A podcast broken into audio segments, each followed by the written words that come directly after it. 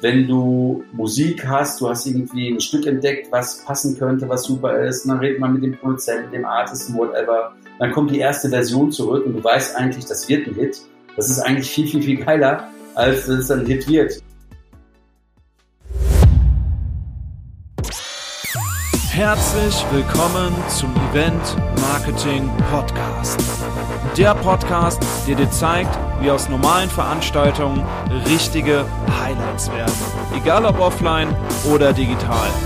Der Podcast, der dir Tipps gibt, wie du deine Veranstaltung ausverkauft bekommst. Mein Name ist Sascha Müller und ich wünsche dir viel Spaß beim Zuhören.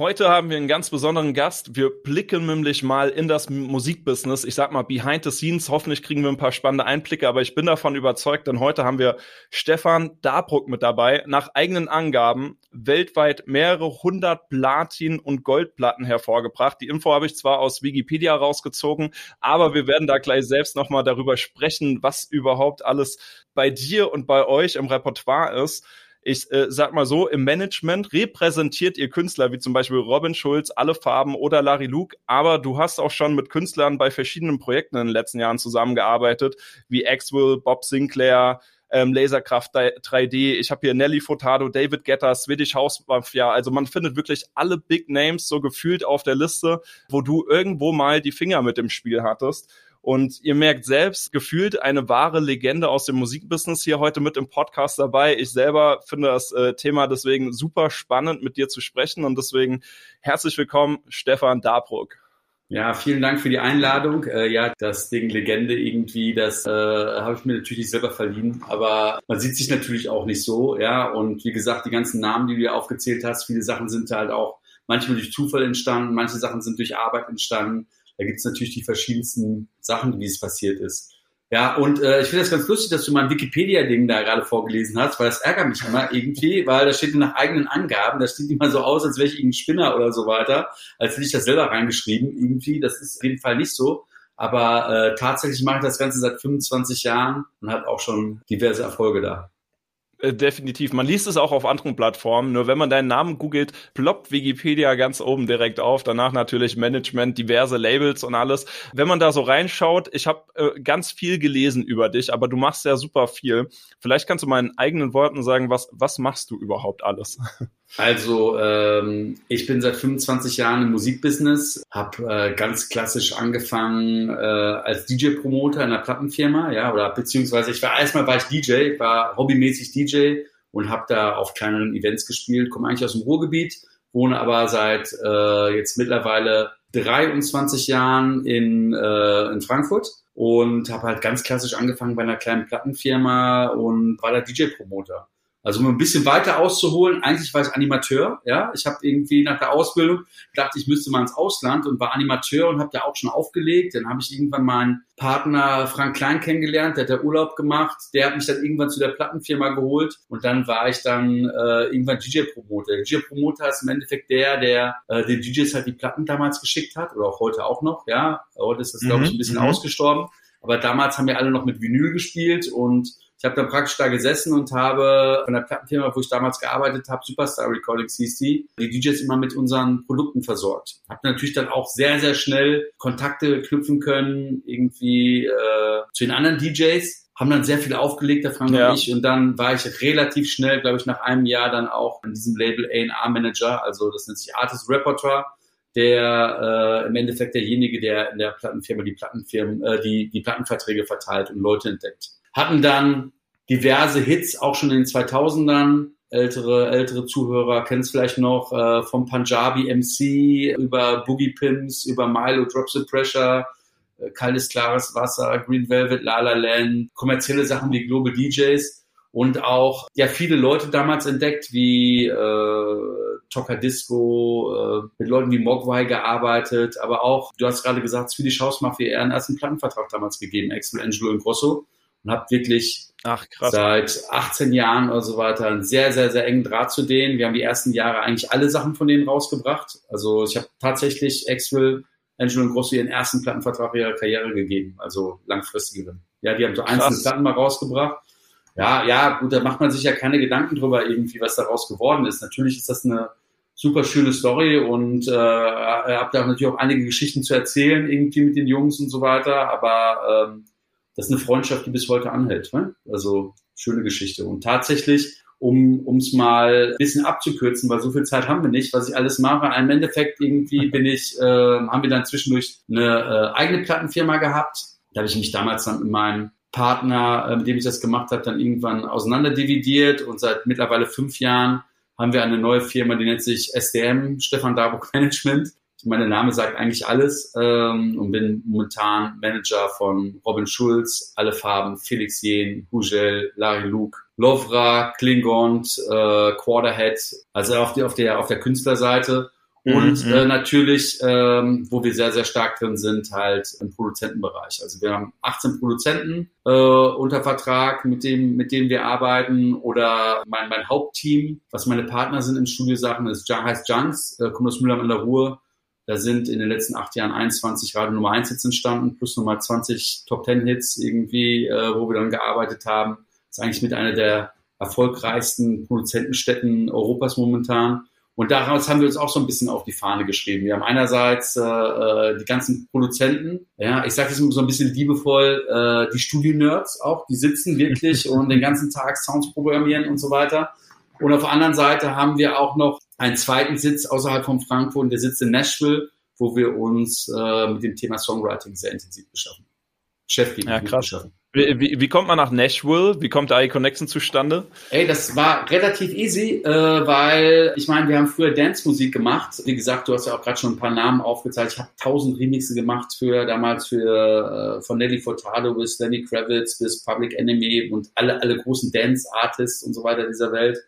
Und ich meine, wir Deutschen sind halt sehr sehr gut in Sound. Wir haben aber eigentlich niemanden, der große internationale Top-Hits schreibt. Ja? Wir denken das immer, dass wir, weil wir sind eine große mhm. Musiknation, wir sind eine der, der drei größten Märkte der Welt, neben den USA und UK ist äh, Germany, Austria, Switzerland, also GSA. Unser, unser Markt ist sogar größer als äh, äh, England. Ja? Das soll man gar nicht glauben. Aber wo wir sehr, sehr schnell äh, schlecht drin sind, ist das Export, Exportieren von Sachen. Ja? Das heißt, im Endeffekt irgendwie sind die größten Sachen, die in den letzten Jahren getravelt sind, international, Robin Schulz, oder mit Rammstein und solche Sachen irgendwie. Aber das kann man an einer Hand abzählen. Wobei andere Länder, äh, wie zum Beispiel die Schweden, extrem stark sind, ja, und äh, fast zehnfach so groß im Export, also dass Sachen das Land verlassen, irgendwie äh, viel, viel, viel größer sind. Und ähm, naja, wir haben früher halt Songs selber gemacht, irgendwie äh, Ende 90er, Anfang 2000. Ich sag das mal aus Witz so ein bisschen, I want your heart, come let us start. Äh, weißt du, ah, geiler Text, schreib mal auf, ja. Put your hands up in the air. Und dann kam natürlich äh, irgendwann Robin Schulz und hat äh, den Track Waves gehabt, ja, was dann ja, so ja. Singer-Songwriter basierend war. Und dann haben wir irgendwann gemerkt, scheiße, wir brauchen ja richtige Songs. Ja, in Deutschland gibt's die halt nicht, ja, also jedenfalls nicht die Qualität, wo wir rankommen wollten. Dann habe ich halt angefangen, äh, immer, also ich war sowieso sehr auslandsaffin, bin, bin immer sehr viel unterwegs gewesen, habe versucht, Kontakt in der ganzen Welt zu knüpfen, war ja auch selber DJ und dann äh, habe ich auch viel im Ausland gespielt, eigentlich auf der ganzen Welt und kannte natürlich viele andere Unternehmen auch, die wie unser Label damals äh, eine von den kleinen aktiven Dance-Zellen waren. Und dann war halt das Jahr 2015, wo wir auf einmal, muss man ganz ehrlich sagen, Zufallhits hatten, ja, weil das einfach Bootlegs waren, wo also jemand aus dem Internet bedient hat, ja. Und auf einmal mhm. brauchten wir Songs. Und äh, dann bin ich halt immer nach LA geflogen, nach New York, nach Miami und wollte also die großen Verlege und die großen Plattenfirmen äh, besucht und wollte von denen eigentlich neue Songs haben. Also praktisch wirklich, das ist, manchmal muss man sich vorstellen, die sind ja nicht fertig, sondern das ist im Endeffekt irgendwie, man singt auf dem Klavier und hat einen Text geschrieben oder einfach mit der Gitarre und wir produzieren das dann halt im, äh, im Nachhinein. Und dann sind halt die großen Sachen haben wir halt von denen niemals bekommen, weil die gesagt haben, ey, die behalte ich mal schön für Rihanna und Miley Cyrus und Justin Bieber oder wollten Unmassen von Geld haben. Und dann ist mir irgendwann mal aufgefallen, dass die Songwriter, die das machen, zwei Jahre bevor die einen großen Hit geschrieben haben für Miley Cyrus oder Justin Bieber oder Coldplay oder whatever, irgendwie eigentlich fast mittellos waren.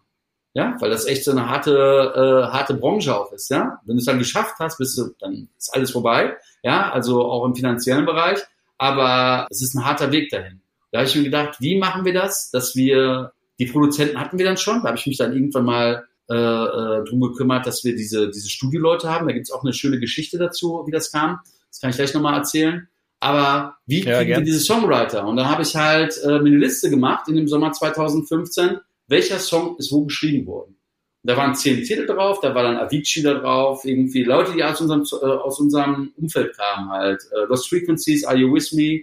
Da war drauf äh, die Chainsmokers, whatever. Ja, und auf einmal kam 80 Prozent aus Nashville, weil Nashville ist, das kennt man ja eigentlich als Country-Hauptstadt, aber ist eigentlich auch mittlerweile die Hauptstadt äh, des Songwritings weltweit. Ist eine Tatsache. Und da dachte ich, okay, äh, wenn da so viele Songs herkommen, dann fliegst du mal dahin. Und dann bin ich da hingeflogen, habe mir drei Tage später ein Ticket gebucht, äh, bin da rüber und bin dann tatsächlich wirklich 20 Mal in einem Jahr dahin geflogen. Bin wirklich von Tür zu Tür gegangen. Guten Tag, Stefan Darup mein Name. Ich mache das und das. Das war auch ein geiler Sommer, weil wir hatten wir gerade mit Robin Schulz äh, Prayer and Sea und Waves äh, und Sun Goes Down und auch noch Fall und What Are Changes und hatten auf einmal äh, zig Nummer eins jetzt weltweit hintereinander. Da hast du natürlich eine Ah, gute krass. Referenz, Ja. dass die Leute dich dann auch natürlich empfangen. Ja, und habe dann viele Leute kennengelernt, äh, Nathan Chapman, der die ersten vier Taylor Swift-Alben produziert hat und so weiter. Und habe dann eigentlich zu meinem Partner Frank gesagt, ey Frank, ey, wir müssen hier ein Office machen. Das ist ja Wahnsinn hier. Das ist ja komplett, das ist genau das, was uns fehlt. Ja, wir haben jetzt hier die ganzen Produzenten und machen auch schon Hits und so weiter, aber wir brauchen diese geilen Songs. Und äh, ja, gesagt, getan. Und dann hatte ich die erste Mitarbeiterin zufällig kennengelernt. Die hat damals, äh, also wir hatten den ersten Act dann auch, das war der, äh, den wir gemanagt haben, Tommy Lee James, der hat zum Beispiel Are You With Me von Lost Frequencies geschrieben, aber auch schon 25 andere Country-Hits und von Westlife war schon jemand, der über 60 war. Und der hatte eine Assistentin und das war unsere erste Mitarbeiterin dann, die haben wir angestellt und äh, dann kam die irgendwann an, meinte zu mir so, ey, ich habe hier auch ein, äh, ich will dir mal meinen Uni-Abschluss zeigen. Da habe ich gesagt, ey, ich brauche keinen Uni-Abschluss von dir, das interessiert mich gar nicht. Also war eigentlich positiv gemeint, ja, weil ich finde das so super. Ja, und die so, Ja, nee, nee, ich cool. will dir das mal zeigen. Ja. Und das war dann an der, äh, die hat Songwriting studiert an der Universität Belmont. Ja, Belmont in Nashville. Das kannte ich gar nicht und das ist, äh, Mhm. hat sich dann rausgestellt, dass das neben Berkeley School of Music in Boston die eine der zwei großen Musikuniversitäten der Welt ist. Ja, also äh, spe speziell die größte Songwriting-Uni der Welt. Also die Leute lernen dann wirklich Songwriting und wie man es macht und so weiter mit allem drum und dran. Und da ich gesagt, ja, lass uns doch mal da hingehen. Und dann bin ich in eine Klasse reingegangen und da waren dann 20 junge Leute, ich sag mal zwischen 18 und 21, ja, und haben mir Songs vorgespielt. Und die, die, die Qualität dieser Songs war so, so viel krasser als das, was hier bei uns ist, dass du eigentlich den ganzen Raum hättest eigentlich einkaufen können, ja, also als Plattenfirma.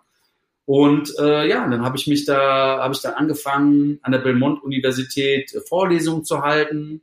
Ja, erst für zehn Leute, hinterher waren es 300 Leute. Ja, dann haben wir irgendwann äh, eine eigene Klasse bekommen, die wir unterrichtet haben, einmal im Monat. Ja, und äh, wenn ich nicht da war, hat das meine Kollegin da vor Ort gemacht. Dann haben wir irgendwann, kam dann irgendwann mal äh, ein Schüler und sagt so, ey, das ist alles super, was wir machen, aber das ist alles Theorie. Ich lerne hier keine Praxis. Und habe ich gesagt, ey, okay, ich bin derjenige, der zeigt euch jetzt Praxis. Ich habe gesagt, wir machen jetzt einen Songwriting-Contest, da bringt ihr alle mal einen Song mit und spielt mir den vor und der Gewinner kriegt einen Plattenvertrag von mir. Aber wir werden diesen Plattenvertrag Na, nutzen, krass. krass. ja, ja, benutzen diesen Plattenvertrag und nehmen dich als Beispiel, der jetzt gewinnt, irgendwie, dass wir mit der ganzen Uni jeden Schritt für Schritt, was du im Plattenbusiness machen würdest, irgendwie durchgeht. An der Praxis. Das heißt, der Frank hat der ganzen Firma, äh, der ganzen äh, Universität erklärt, wie ein Plattenvertrag aussieht. Wir haben den praktisch dann sichtbar gemacht für alle Leute. Ja, und guck mal, das sind die Prozente, da müsst ihr drauf achten und so weiter. Da wird natürlich auch, kann man auch viel verkehrt machen als junger Künstler. Ja, dann habe ich meine Jungs aus Mülheim aus Mülheim eingeladen, haben ein Studio gemietet, haben der Produktionsklasse, also es gibt eine, eine, eine Writing-Klasse, eine Produktionsklasse und eine Management-Klasse, also eine Business-Klasse und haben der, äh, äh, den Produzenten gezeigt, wie man den Song gemacht hat, haben gezeigt, wie man Vocals richtig aufnimmt.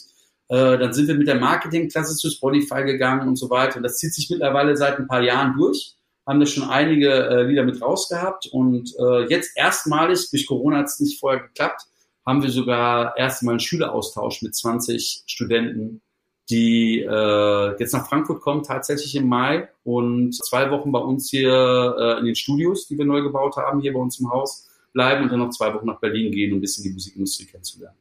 Krasse Story. Also das ist mal krass, aber jetzt, äh, da macht's direkt auch Klick, wenn du das so berichtest, warum Nashville total Sinn macht, wenn man da so eine Connection aufbaut oder auch merkt, dass da der Ursprungsort der guten Texte ist, dann ist es natürlich ein krasser Zug, da direkt sich was aufzubauen. Äh, was mich interessieren würde, äh, tatsächlich, wäre, ihr macht ja vor allem auch Management. Wenn ich jetzt mal ins Beispiel Robin Schulz zum Beispiel reingehe, äh, wie viel Prozent hängt denn vom Management ab vom Erfolg eines Künstlers? Also könnte Robin Schulz so ein Ding auch, wäre auch irgendwie ohne Management erfolgreich gewesen oder braucht man wirklich da immer jemanden an seiner Seite, der einen so hochzieht?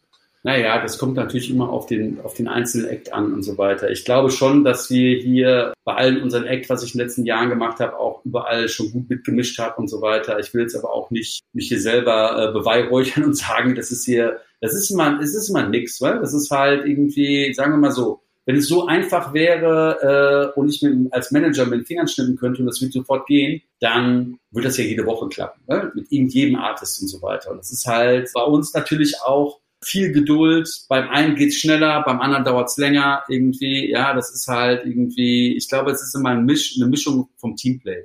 Es bin ja auch nicht nur ich hier bei mir in meinem Unternehmen und so weiter. Ich bin natürlich derjenige, der äh, oben drüber steht und am Ende des Tages auch Entscheidungen trifft. Aber ich habe natürlich auch super Mitarbeiter hier, die sich day to day auch um sehr, sehr viele Sachen kümmern. Deswegen sage ich immer, ist das ein äh, Teamwork. Es gibt Artists, die brauchen überhaupt gar keinen, ja. Also die will ich aber mal in einer Hand abzählen, ja. Also so Leute wie David Getter, mit dem ich gearbeitet habe, äh, auch viel gearbeitet hat, das ist die absolute Granate, ja. Also der ist eine Maschine. Das ist, äh, finde ich auch mal ganz lustig, weil es gab mal so eine Zeit lang, wo der immer so ein bisschen belächelt worden ist mit drei Akkorden und so weiter irgendwie. Das ist mit Abstand der fitteste Mensch, den ich kennenlernen durfte in den letzten 25 Jahren, auch der den größten Willen hat, auch mit über 50 Jahren und mich jedes Mal wieder vom Neuen beeindruckt. Ja, und dann gibt's halt Leute, die sind mega faul und die muss halt jeden Tag auf gut deutschen Arsch treten, dass sie aufstehen irgendwie und dann gibt's halt Leute, ich meine, du hast ja gesagt, du bist Larry Luke-Fan. Larry Luke ist auch jemand, äh, die super Gas gibt irgendwie und super, super ehrgeizig ist und richtig Bock hat. Oder so ein Hugel von uns. Ja. Andererseits muss man auch manchmal den Leuten sagen, irgendwie, es hat ja auch viel Management und so weiter. Ich mag das Wort Management auch gar nicht so gerne. Ja, weil äh, ich leider kennenlernen musste, dass irgendwie äh, 80 Prozent aller Manager, die ich auf der anderen Seite kennenlernen durfte, in meinen letzten mhm. 20 Jahren, auch als Plattenfirmenmensch, auch manchmal oft wirklich auch viel kaputt gemacht haben oder irgendwelche was ich meine, irgendwelche, einfach irgendwelche Sachen sagen, ja, damit, damit irgendwas gesagt wird, damit die irgendwie, das ist auch oft mit so, mit so Agenturen, die irgendwie reinkommen, wenn du irgendwelche Deals hast, irgendwie, äh, äh, sei es im Werbebereich und so weiter. Weißt du, das ist halt, glaube ich, überall so. Dann wird viel einfach was gesagt, damit was gesagt wird. Aber wie gesagt, insgesamt äh, muss man sagen, ist das immer ein gutes, ein gutes Team ist immer das Allerwichtigste. Und das ist ja nicht nur bei uns so, sondern es ist in jedem Bereich so. Ne? Ja, da, da sagst du was, definitiv, das stimmt. Wie viele Leute seid ihr jetzt im Büro? Wir sind zehn Leute hier im Büro mit Studios und allem drum und dran, äh, sind wir ungefähr 15. Ah, okay, cool. Wie sieht das denn aus, wenn man jetzt äh, zum Beispiel Larissa Ries, also Larry Luke nimmt? Äh, die macht ja mittlerweile auch super viel TV-Shows, also ist äh, als Comedian unterwegs, macht ja noch ganz viel außenrum, außerhalb der Musik. Betreut ihr als Management nur den Musikbereich und für TV und Comedy gibt's einen anderen Bereich oder macht, nehmt ihr einen Artist und versorgt dann in all seinen Sparten, wo er denn dann Bekanntheit erreicht? Das ist natürlich bei jedem Artist anders. Also bei Larry Luke ist es tatsächlich so, dass wir nur den Musikbereich äh, äh betreuen. Ich habe auch von TV und so weiter gar keine Ahnung und auch nicht unbedingt irgendwie große Bock, große Lust darauf. Ja, aber das war von vornherein so geregelt, wir machen bei der nur Musik. Dann gibt's andere Artists wie mit Robin, äh, mit dem ich ja auch partnerschaftlich verschiedene Side-Projekte haben. Ich weiß nicht, ob du dieses Jahr mitgekriegt hast. Wir haben dieses Jahr eine Grillsoße rausgebracht mit Rob's Barbecue. Das war, ja, geil war äh, sehr omnipräsent, weil wir das mit McDonalds haben wir fünf Millionen Soßen in zehn Tagen verkauft. Da mache ich natürlich viel, viel, viel mehr, weil, aber es kommt auch von Artist zu Artist äh, äh, immer drauf an. Bei den meisten machen wir schon eine sehr umfassende Betreuung. Aber es ist auch, es ist auch keiner außer Larry Luke, der sonst TV-Shows macht, muss man dazu sagen, weil das ist halt, äh, ist die einzige eigentlich bei uns. Ja, ja, ja, sie, sie hat sich da so rausgetan. Ich weiß noch genau, wir hatten vor drei Jahren, 2019, auch mal ein eigenes Musikfestival geplant und äh, da hatten wir Lari noch angefragt damals und äh, da war die Gage noch deutlich anders, als dann die Anfrage ein Jahr später kam. Also sie ist ja durch die Decke gegangen, äh, wie nichts dann plötzlich innerhalb von ein, zwei Jahren von, sie fängt jetzt an, Musik weiter rauszubringen zu, jeder kennt sie jetzt, äh, der nicht mal ihre Musik hört, allein weil sie in vielen TV-Shows präsent ist. Das ist schon äh, eine krasse Karriere, die da hinten dran hängt. Wie sieht denn so der typische Management-Alltag aus? Also was macht ihr denn genau alles für die Artists? Ähm, seid ihr hauptsächlich in den Verträgen mit drin? Strickt ihr mit denen die Ziele? Naja, gut, sagen wir mal so, das ist halt irgendwie diesen typischen Management-Tag gibt es eigentlich nicht und wir sind ja eigentlich viel mehr als ein Management. Ja, das ist halt am Ende des Tages sind wir ja auch hier eine Stätte, wo viel Musik produziert wird, ja, und wo wir viele Songwriter unter Vertrag haben, wo praktisch alle Sparten äh, hergestellt werden, um Musikstück her also, äh, herzustellen. Ja? Also im mhm. Endeffekt irgendwie, ich vergleiche das mit Bäckerei. Wir haben ja alle Zutaten, die du brauchst, um im Endeffekt ein Brot zu backen und so weiter, bis hin zum Vertrieb. Und das ist natürlich ein großer, großer Teil meines Alltages. Am Ende des Tages äh, checke ich, höre ich sehr, sehr, sehr viel Musik. Ich bin im Austausch mit anderen Leuten weltweit. Ich gucke, was bei uns intern kommt. Also ich kriege natürlich eine Unmassen an, an Songs auch geschickt gehe die mit unseren Mitarbeitern durch. Äh, gestern war ich in Hamburg äh, bei, bei Warner Music, also äh, drei Tage vorher war ich in London, habe da Leute getroffen und so weiter. Normalerweise bin ich noch, also Corona hat natürlich da auch sehr viel verändert. Also 2018, 2019 bin ich, glaube ich, anderthalb Millionen Meilen mit der Lufthansa geflogen. Ja, habe ich also Krass, praktisch nur ja. im Flugzeug gesessen und bin immer von Amerika hin und zurück geflogen, habe dann sehr viele Leute getroffen.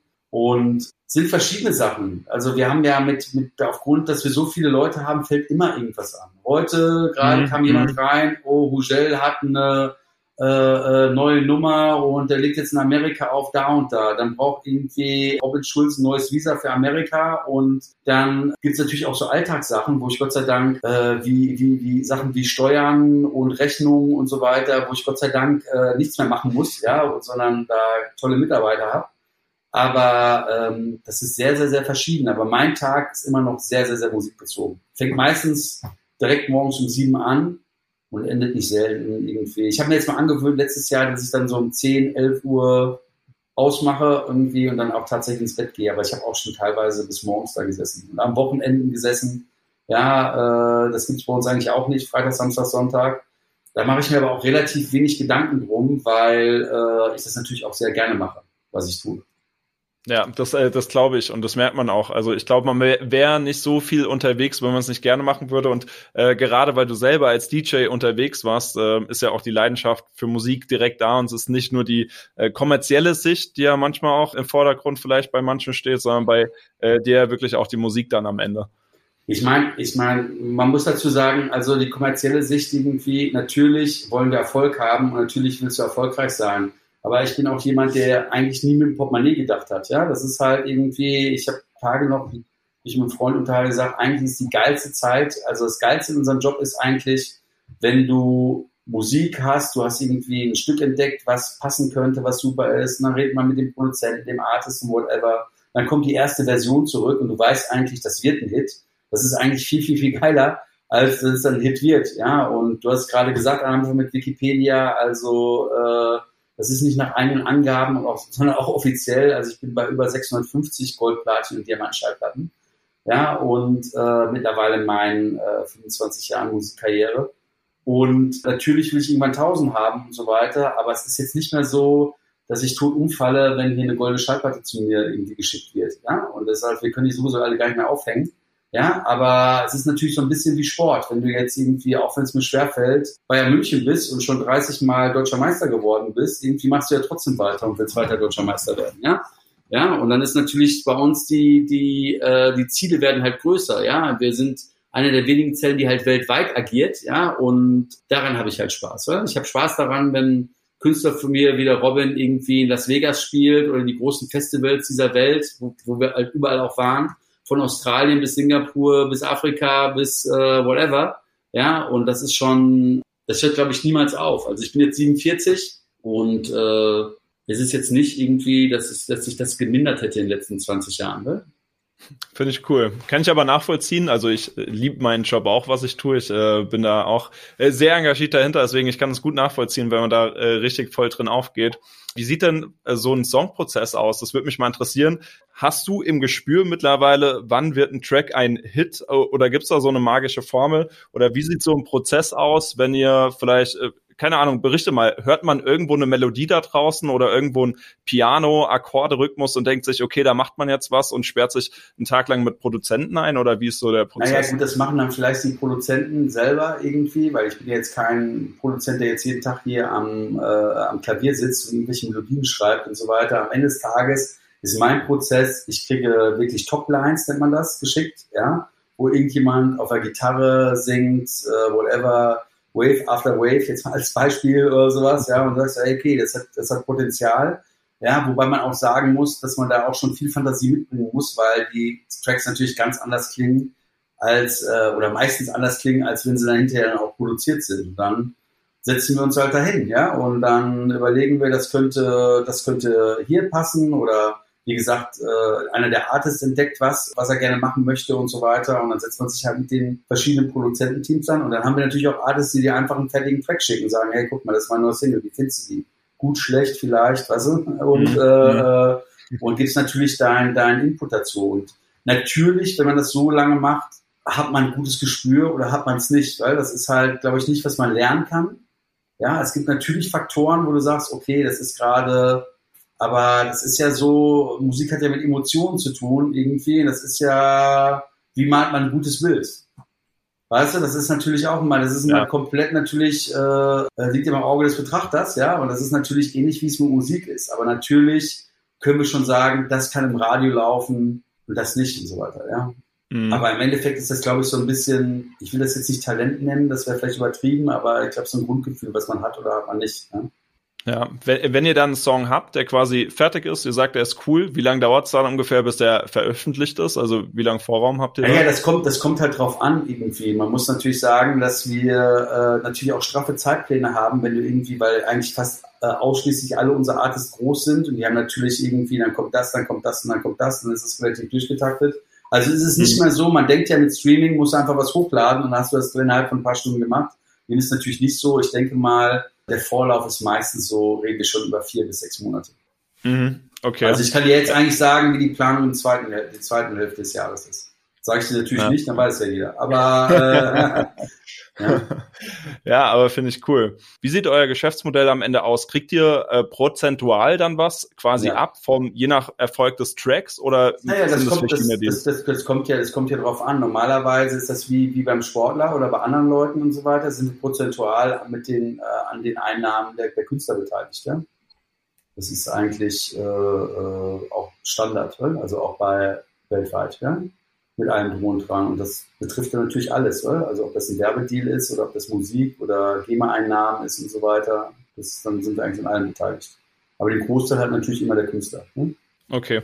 Also ich finde die Story mega cool. Ich finde es auch äh, cool, dass du uns äh, solche Einblicke so mal hinter die Szenen gibst. Ich glaube, es ist äh, nicht selbstverständlich, dass man da mal Einblicke bekommt oder so äh, von jemandem, der so viel Erfahrung hat, die letzten Jahre gesammelt hat wie du. Jetzt würde mich natürlich interessieren, ihr arbeitet mittlerweile mit den Top-Künstlern zusammen. Du hast von Anfang an mit Top-Künstlern zusammengearbeitet, beziehungsweise ziemlich schnell. Was meinst du ist so das ausschlaggebende Kriterium, wie man zu solchen erfolgreichen Acts kommt als äh, Management, als Label? Ähm, wie hast du die Kontakte gemacht? Wie kamen die zustande am Anfang?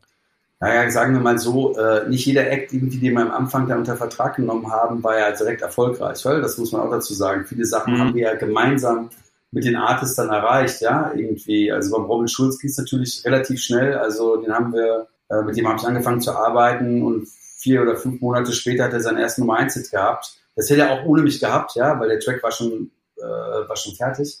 Ja, aber dann haben wir halt dann einfach weitergemacht. Ich denke generell ist äh, sowohl auf Artist-Seite als auch als Manager-Seite oder Mitarbeiter, wie auch überall im Leben, ist der große Faktor halt einfach Fleiß und Wille. Ja, also ich will ja keine Klischees runterreißen, aber am Ende des Tages, ich habe früher geboxt und so weiter. Mir hat mein Boxtrainer mal gesagt, irgendwie, ey, Stefan, das ist nicht derjenige, der das beste Training hat und es ist auch nicht der, der das größte Talent hat. Es gewinnt bei uns immer der, der es am meisten will. Das kann man eigentlich eins zu eins kopieren für die Musikbranche. Ja, das sind Leute irgendwie niemals aufgeben. Jeder, der denkt irgendwie, äh, oh, wir sind jetzt hier äh, äh, Künstler und dann wachen wir morgens auf und dann ziehen wir erstmal coole Klamotten an und dann sitzen wir auf Ibiza und halten Händchen, dann kommen Delfine und küssen sich und dann schreiben wir einen Hit oder so weiter. So ist es natürlich nicht. Und das eigentlich alle Leute, die ich kenne, die es geschafft haben, sind äh, einfach auch Leute, die wirklich arbeiten, ne? die ganz normal wie du und ich äh, morgens zur Schule, äh, zur Schule sage ich schon, zur Arbeit gehen und äh, ja. und einfach Gas geben, ja, und einfach auch nicht nicht aufgeben, weil es ist natürlich nicht so, was jetzt so aussieht. Ja, guck mal, ich, meine, ich bin jetzt 47 und mache seit knapp 25 Jahren, wie ich gesagt habe. Und äh, natürlich geht es mir finanziell besser, als mir vor 25 Jahren ging. Ich sage immer, am Ende des Tages hat sich für mich überhaupt null verändert.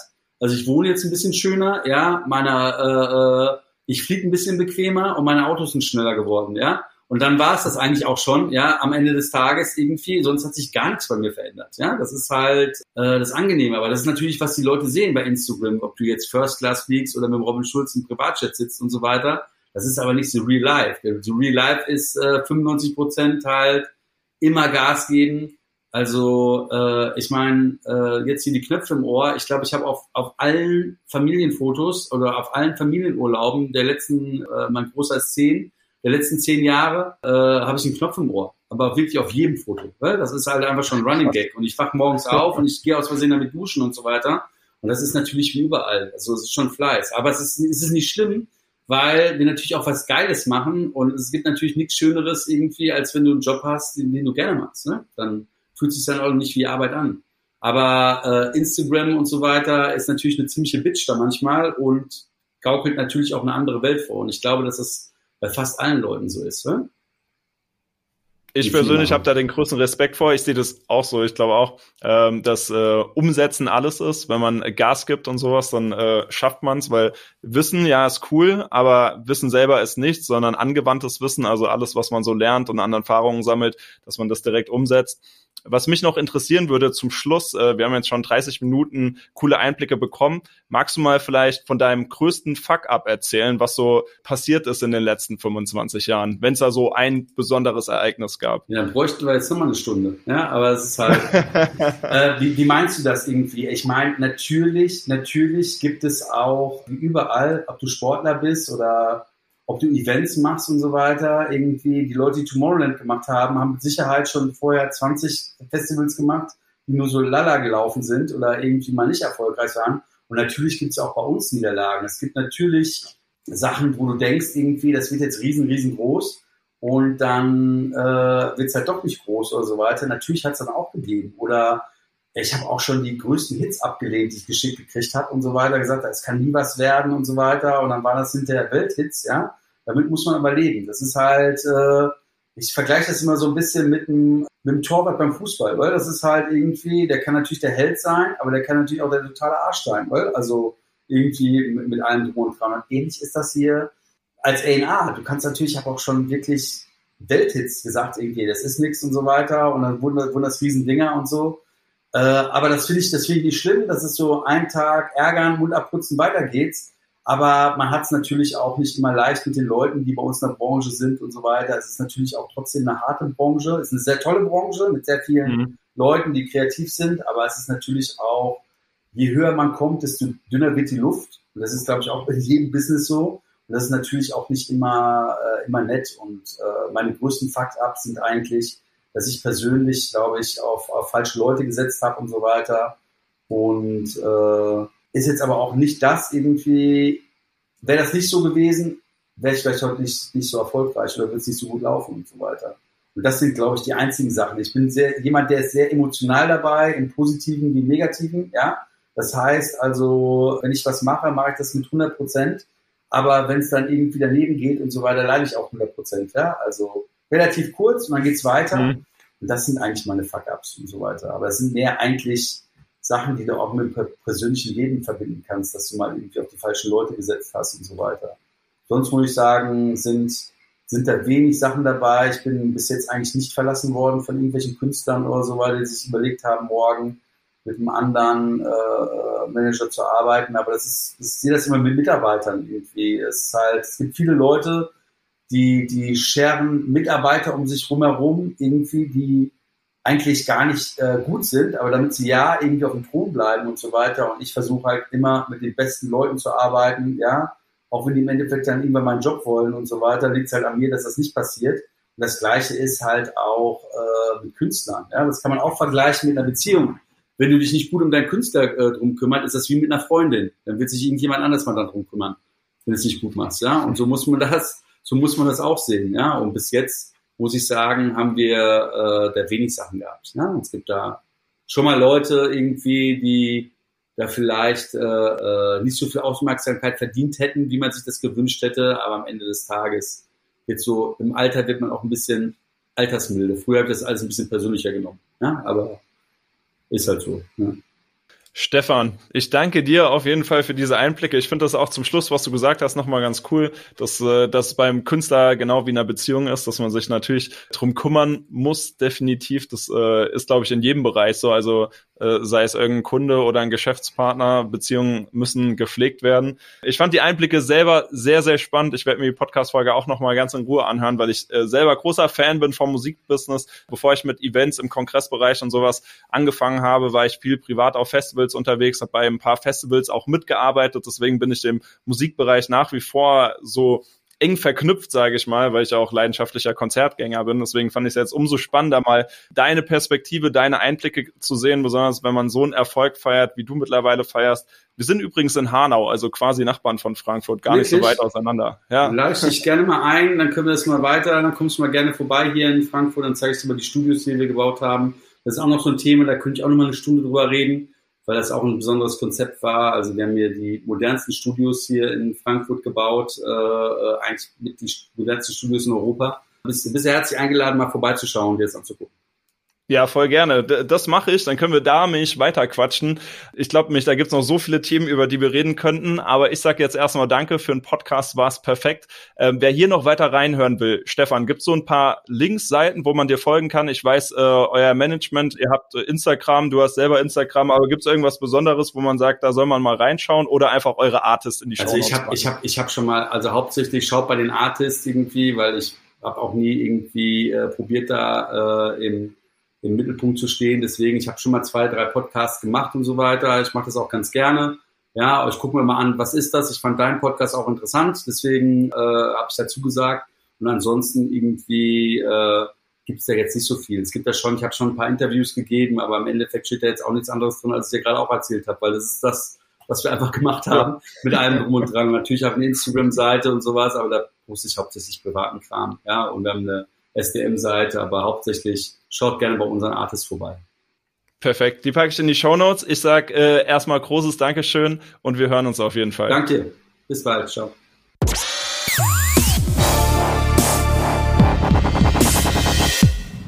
So schnell geht es, da ist die Podcast-Folge auch schon wieder vorbei. Mir hat das Interview auf jeden Fall großen Spaß gemacht. Wenn du jetzt aber noch eine Frage haben solltest, sei es zu diesem Thema oder einem anderen Thema, dann schick mir gerne eine Nachricht an team at hallosascha.de, alles zusammengeschrieben, also team at hallosascha.de und ich werde entweder deine Frage in einer neuen Podcast-Folge beantworten oder du kriegst direkt von mir eine Nachricht zurückgeschickt. Egal wie, egal auf welchem Kanal, ich werde mich bei dir melden. Freue mich über jede Nachricht, die reinkommt. Ich äh, lese auch jede Nachricht persönlich. Das kann ich dir soweit versprechen und wünsche dir jetzt erstmal einen schönen Tag und danke dir fürs Zuhören.